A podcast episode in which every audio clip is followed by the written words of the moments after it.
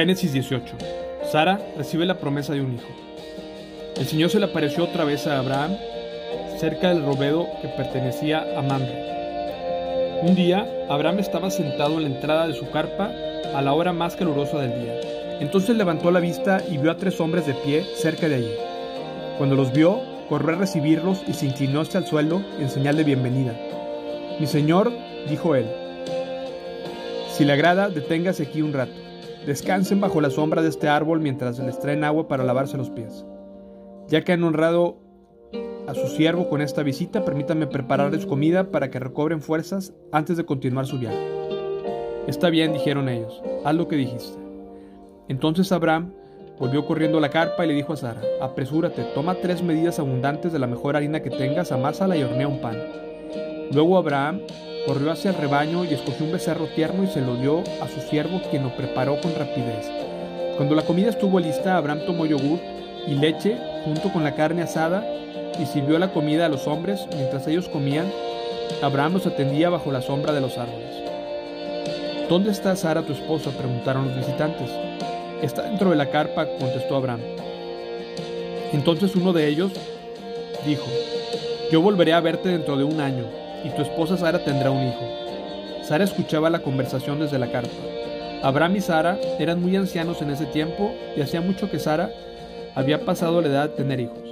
Así que se rió en silencio dentro de sí misma y dijo, ¿Cómo podría una mujer acabada como yo disfrutar de semejante placer? Sobre todo cuando mi señor, mi esposo, también es muy viejo. Entonces el Señor le dijo a Abraham, ¿por qué se rió Sara y dijo, ¿acaso puede una mujer vieja como yo tener un bebé? ¿Existe algo demasiado difícil para el Señor?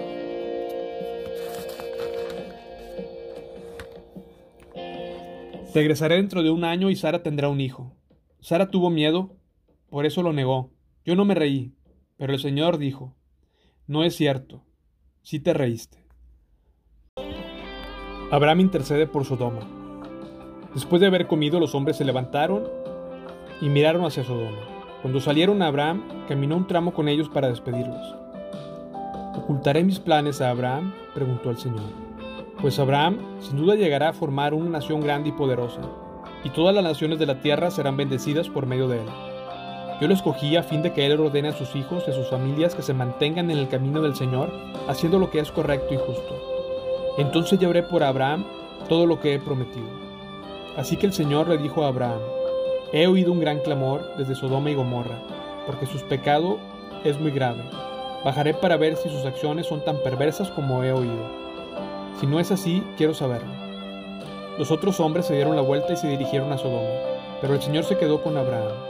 Abraham se le acercó y dijo, ¿Destruirás tanto al justo como al malvado? Supongamos que encuentras 50 personas justas en la ciudad. ¿Aún así la destruirás y no perdonarás por la causa de los justos? Seguro tú no harías semejante cosa, destruir al justo junto con el malvado, pues estarías tratando al justo y al malvado exactamente de la misma manera. Sin duda, tú no harías eso. ¿Acaso el juez de toda la tierra no haría lo que es correcto? Y el Señor contestó, si encuentro 50 personas justas en Sodoma, perdonaré toda la ciudad por causa de ellos. Entonces Abraham volvió a hablar. Ya, ya, que he comenzado, permíteme decir algo más, mi Señor. Aunque no soy más que polvo y cenizas, supongamos que hubiera solo 45 justos en vez de 50. ¿Destruirías toda la ciudad aunque falten 5? El Señor le dijo, no destruirás ciudad si encuentro 45 justos ahí. Entonces Abraham insistió en su petición, supongamos que hubiera solamente 40. El Señor le contestó, no la destruiré por causa de esos 40. Por favor, no te enojes, mi señor, rogó Abraham. Permíteme seguir hablando. Supongamos que se encontrara solamente 30 justos. El Señor le contestó, no la destruiré si encuentro 30. Entonces Abraham dijo, dado que me he atrevido a hablar con el Señor, permítame continuar. Supongamos que hay solamente 20. El Señor le contestó, no la destruiré por causa de esos 20. Finalmente Abraham dijo, Señor, por favor no te enojes conmigo si hago una vez más. Y si hubiera solo 10, el Señor le contestó, entonces no la destruiré por causa de esos días. Cuando el Señor terminó la conversación con Abraham, siguió su camino y Abraham regresó a su parque, a su carpa.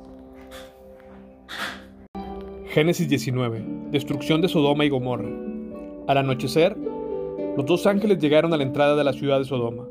Lot estaba allí sentado. y cuando los vio, se puso de pie para recibirlos. Entonces les dio la bienvenida y se inclinó rostro en la tierra. Señores míos, dijo él, vengan a mi casa para lavarse los pies, y sean mis huéspedes esta noche. Entonces mañana podrán levantarse temprano y seguir su camino. Oh no, respondieron ellos, pasaremos la noche aquí en la plaza de la ciudad. Pero Lot insistió y finalmente ellos fueron con él a su casa. Lot preparó un banquete para ellos con pan sin levadura, recién horneado, y ellos comieron. Pero antes de que se fueran a dormir, todos los hombres de Sodoma, tanto jóvenes como mayores, llegaron de todas partes de la ciudad y rodearon la casa, y le gritaron a Lot, ¿Dónde están los hombres que llegaron para pasar la noche contigo? Haz que salgan para que podamos tener sexo con ellos. Entonces Lot salió de la casa para hablar con ellos y cerró la puerta detrás de sí. Por favor, hermanos míos, suplicó, no hagan cosa tan perversa. Miren, tengo dos hijas vírgenes. Déjenme traerlas y podrán hacer con ellas lo que quieran. Pero les ruego que dejen en paz a estos hombres, porque son mis huéspedes y están bajo mi protección. Hazte un lado, gritaron ellos. Este tipo llegó a la ciudad como forastero y ahora actúa como si fuera nuestro juez. Te trataremos mucho peor que a esos hombres. Y se lanzaron contra Lot para tirar la puerta abajo. Pero los dos ángeles extendieron la mano y metieron a Lot dentro de la casa y pusieron el cerrojo de la puerta. Luego dejaron ciegos a todos los hombres que estaban en la puerta de la casa, tanto jóvenes como mayores, los cuales abandonaron su intento de entrar. Mientras tanto, los ángeles le preguntaron a Lot, ¿Tienes otros familiares en esta ciudad? Sácalos de aquí, a tus yernos, hijos, hijas o cualquier otro, porque estamos a punto de destruir este lugar por completo. El clamor contra esta ciudad es tan grande que ha llegado hasta el Señor, y Él nos ha enviado para destruirla. Entonces Lot saltó con prisa a contarles a los prometidos de sus hijas. Rápido, salgan de la ciudad, el Señor está a punto de destruirla. Pero los jóvenes pensaron que lo decía en broma. Al amanecer de la mañana siguiente los ángeles insistieron. Apresúrate, le dijeron a Lot. Toma a tu esposa, a tus dos hijas que están aquí, y vete ahora mismo, o serás arrastrado con la destrucción de la ciudad. Como Lot todavía titubeaba, los ángeles lo agarraron de la mano y también a su esposo y a sus dos hijas, y los llevaron enseguida a un lugar seguro fuera de la ciudad, porque el Señor tuvo misericordia de ellos. Cuando quedaron a salvo fuera de la ciudad, uno de los ángeles ordenó, corran y salven sus vidas. No miren hacia atrás, ni se detengan en ningún lugar del valle. Escapen a las montañas o serán destruidos. Oh no, mi señor, suplicó Lot. Ustedes fueron tan amables conmigo y me salvaron la vida y han mostrado una gran bondad. Pero no puedo ir a las montañas. La destrucción me alcanzaría allí también y pronto moriría. Miren, hay una pequeña aldea cerca, por favor déjenme ir allá. ¿No ven la pequeña que es? Así no perderé la vida. Está bien, dijo el ángel. Concederé tu petición. No destruiré la pequeña aldea. Pero apresúrate, escapa a la aldea, porque no puedo hacer nada hasta que llegues ahí. Esto explica por qué aquella aldea se conocía como Soar, lo que significa lugar pequeño. Lot llegó a la aldea justo cuando el sol salía en el horizonte. Enseguida el Señor hizo llover de los cielos fuego y azufre ardiente sobre Sodoma y Gomorra. La destruyó por completo junto con las demás ciudades. Las aldeas de la llanura y así arrasó a todas las personas y a toda la vegetación.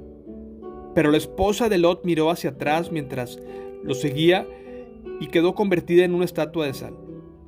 Abraham se levantó temprano en la mañana y salió deprisa al lugar donde había estado la presencia del Señor.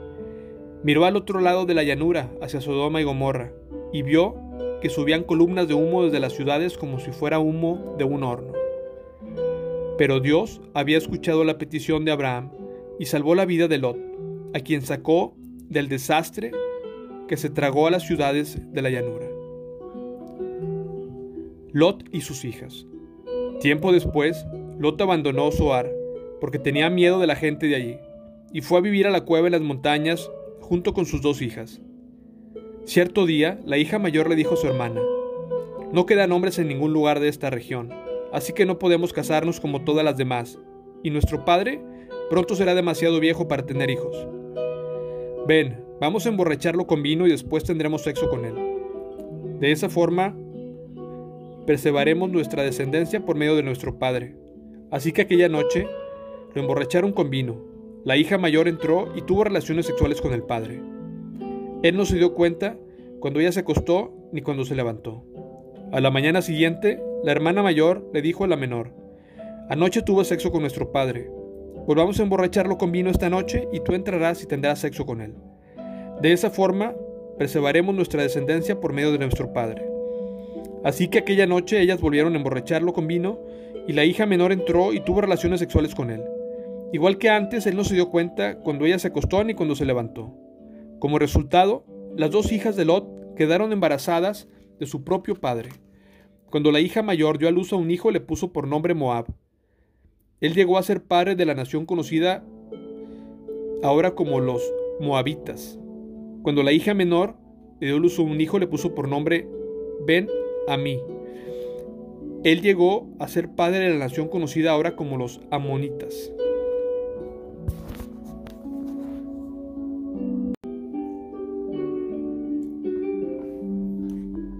Génesis 20. Abraham engaña a Abimelech. Abraham se trasladó hacia el sur, al Negev, y vivió un tiempo entre Sedes y Sur. Luego siguió hasta Gerar, mientras vivía ahí como extranjero. Abraham presentó a su esposa Sara diciendo, ella es mi hermana. Entonces el rey Abimelech de Gerar mandó llamar a Sara e hizo que la trajera ante él a su palacio. Esa noche Dios se le apareció a Abimelech en un sueño y le dijo, Eres hombre muerto, porque esa mujer que has tomado ya está casada. Sin embargo, Abimelech todavía no había dormido con ella, así que dijo, Señor, ¿destruirás acaso una nación inocente? ¿Acaso no me dijo Abraham, ella es mi hermana y ella misma me lo dijo?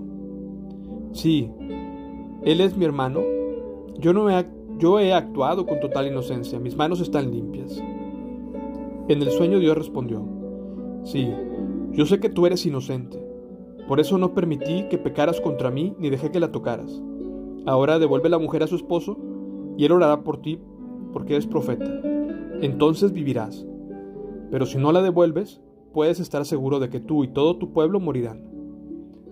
A la mañana siguiente Abimelech se levantó temprano y enseguida reunió a todos sus siervos. Cuando les dijo a sus hombres lo que había ocurrido, ellos quedaron aterrados. Entonces Abimelech mandó llamar a Abraham. ¿Qué nos has hecho? preguntó. ¿Qué delito he cometido que merezca un trato como este? Que nos haces culpables a mí y a mi reino de este gran pecado. Nadie debería hacer jamás lo que tú has hecho. ¿Qué te llevó a cometer semejante acto? Abraham contestó, yo pensé, este es un lugar donde no hay temor de Dios. Ellos querrán tener a mi esposa y me matarán para conseguirla. Ella de verdad es mi hermana, pues ambos tenemos el mismo padre, aunque diferentes madres. Y yo me casé con ella. Cuando Dios me llamó a abandonar la casa de mi padre y viajar a un lugar, le dije a ella, hazme un favor, por donde vayamos dile a la gente que yo soy tu hermano. Entonces Abimelech tomó alguna de sus ovejas, cabras, ganado, también siervos y siervas, y entregó todo a Abraham. Además le devolvió a su esposa Sara. Después Abimelech le dijo, revisa mis tierras y escoge cualquier lugar donde te gustaría vivir. Y le dijo a Sara, mira, le entrego a tu hermano mil piezas de plata en presencia de todos estos testigos para compensar por cualquier daño que pudiera haberte causado. Esto resolverá todo reclamo contra mí y tu reputación quedará limpia. Entonces Abraham oró a Dios y Dios sanó a Abimelech, a su esposa, a sus siervas, para que pudieran tener hijos. Pues el Señor había hecho que todas las mujeres quedaran estériles debido a lo que pasó con Sara, la esposa de Abraham.